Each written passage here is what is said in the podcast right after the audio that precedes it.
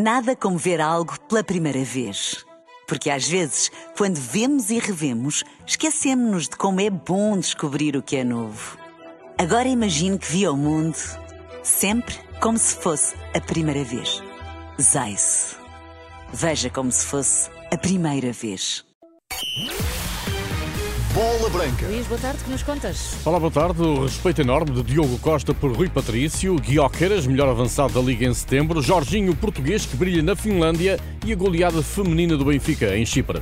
Bola Branca a começar agora, com Luís Aresta. Respeito enorme por Rui Patrício e José Sá, a garantia de Diogo Costa, guarda-redes do Porto, que Roberto Martínez elegeu sem hesitar como número um da baliza da Seleção Nacional. É um motivo de, de grande orgulho, uh, mas também uma, uma grande responsabilidade, até por uh, estou cá para representar uh, nós três, o Rui, o Zé e eu, e, e acima de tudo respeito enorme por eles e, e a trabalhar por eles também, e, mas o mais importante é sempre ajudar a, a equipa da, da, melhor maneira. Diogo Costa espera chegar ao final da qualificação para o Campeonato da Europa sem qualquer gol sofrido, algo que seria inédito e que só Portugal no grupo J e França no grupo B estão em condições de alcançar. A dois dias da recepção à Eslováquia, Diogo Costa lembra que o essencial é garantir a qualificação, se for sem golos na baliza portuguesa, pois tanto melhor. Possível sim, é um objetivo, o objetivo principal não é esse, é o apuramento, mas Claro que para, para a equipa é um conforto grande uh, fazermos esta, este apuramento sem, sem golos.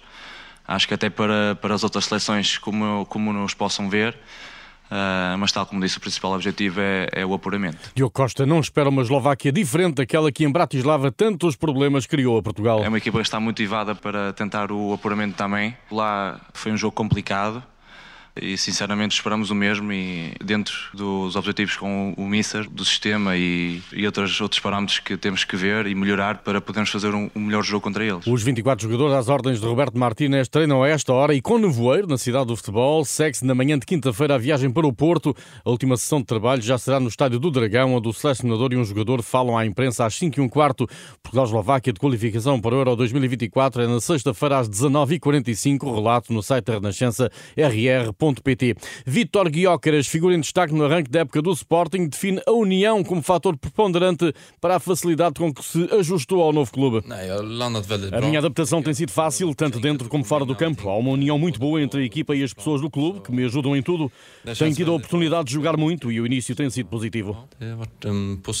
Guiócaras faz notar que é cedo para retirar conclusões sobre a sua evolução no Sporting, mas concorda que o conforto em campo é bem visível.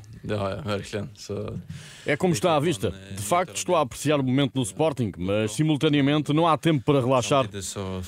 Ainda é cedo, estamos em outubro, faltam muitos jogos e tenho de dar continuidade para prosseguir com a minha evolução utveckla sig själv och tillsammans med dem. Vitor Gyökeres à Rádio Sporten da Suécia. O avançado leonino foi anunciado esta tarde como melhor dianteiro do campeonato no mês de setembro, à frente de Bozenic do Boa Vista e de Banza do Braga. Gyökeres junta-se ao guarda-redes Luís Júnior do Famalicão, à defesa do Sporting Diomande e ao médio do Benfica João Neves. Nesta bola branca, vamos ao encontro de Jorginho, jogador formado no Benfica, que recentemente ergueu a taça da Finlândia.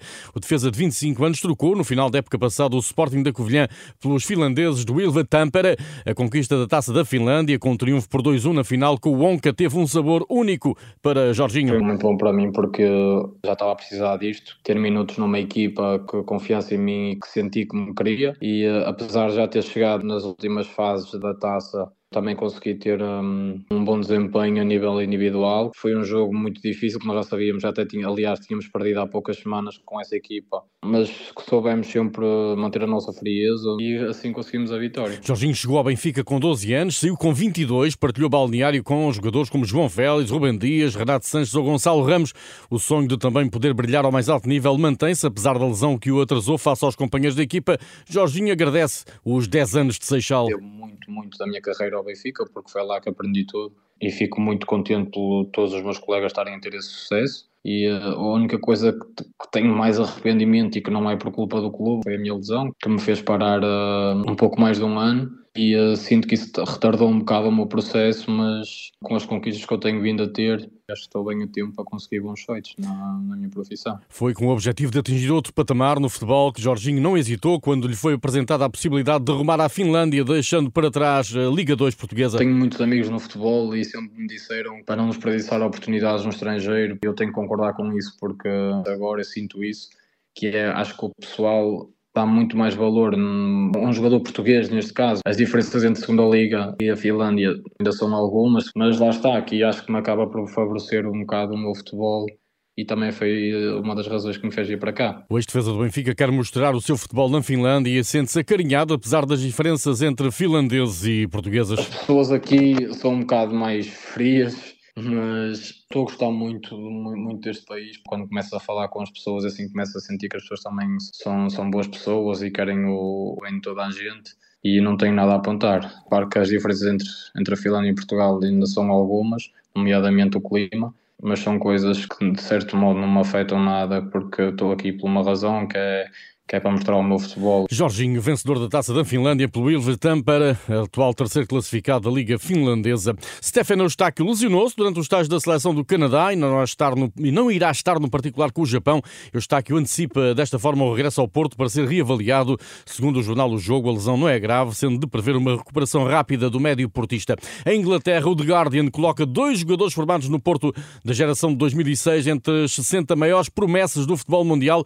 O guarda-redes Gonçalo Ribeiro que fez história ao tornar-se no mais jovem a jogar na, na segunda Liga, com apenas 16 anos e 6 meses, e o lateral Martim Fernandes, eh, que ascendeu de forma meteórica dos sub-15 aos sub-19 do Porto e que o The Guardian destaca pelo poder de combate e ousadia. Taça de Portugal, o Rebordosa do quarto escalão confirmou esta tarde que depois de muito esforço vai receber no seu estádio o Sporting de Braga. O jogo da terceira eliminatória terá lugar no complexo desportivo de Azevido, na quinta-feira, dia 19, às 8 da noite. Futebol feminino, Benfica goleou por 7-0 a Polónia em Chipre, fez do jogo da segunda mão no Seixal um pró-forma para carimbar a terceira presença consecutiva em fase de grupos da Liga dos Campeões. Jéssica Silva e Alidu bizaram em Limassol, Kika Nazaré, Carol Costa e Marta Sintra marcaram um gol cada. A segunda mão com a Apollon é de hoje, 8 dias, às 19h30. No handball, quarta jornada da Liga dos Campeões, o Porto de Fronta na Hungria, o Vespreme. Ao intervalo, a equipa húngara vence por 22-16. No basquetebol, Benfica e Oliveirense acertam calendário esta noite. O jogo em atraso da primeira jornada tem início às 8h30.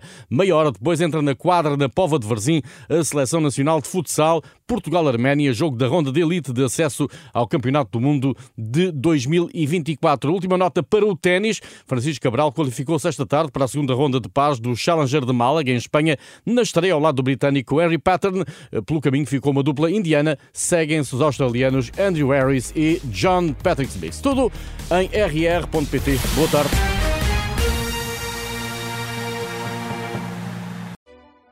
Nada como ver algo pela primeira vez.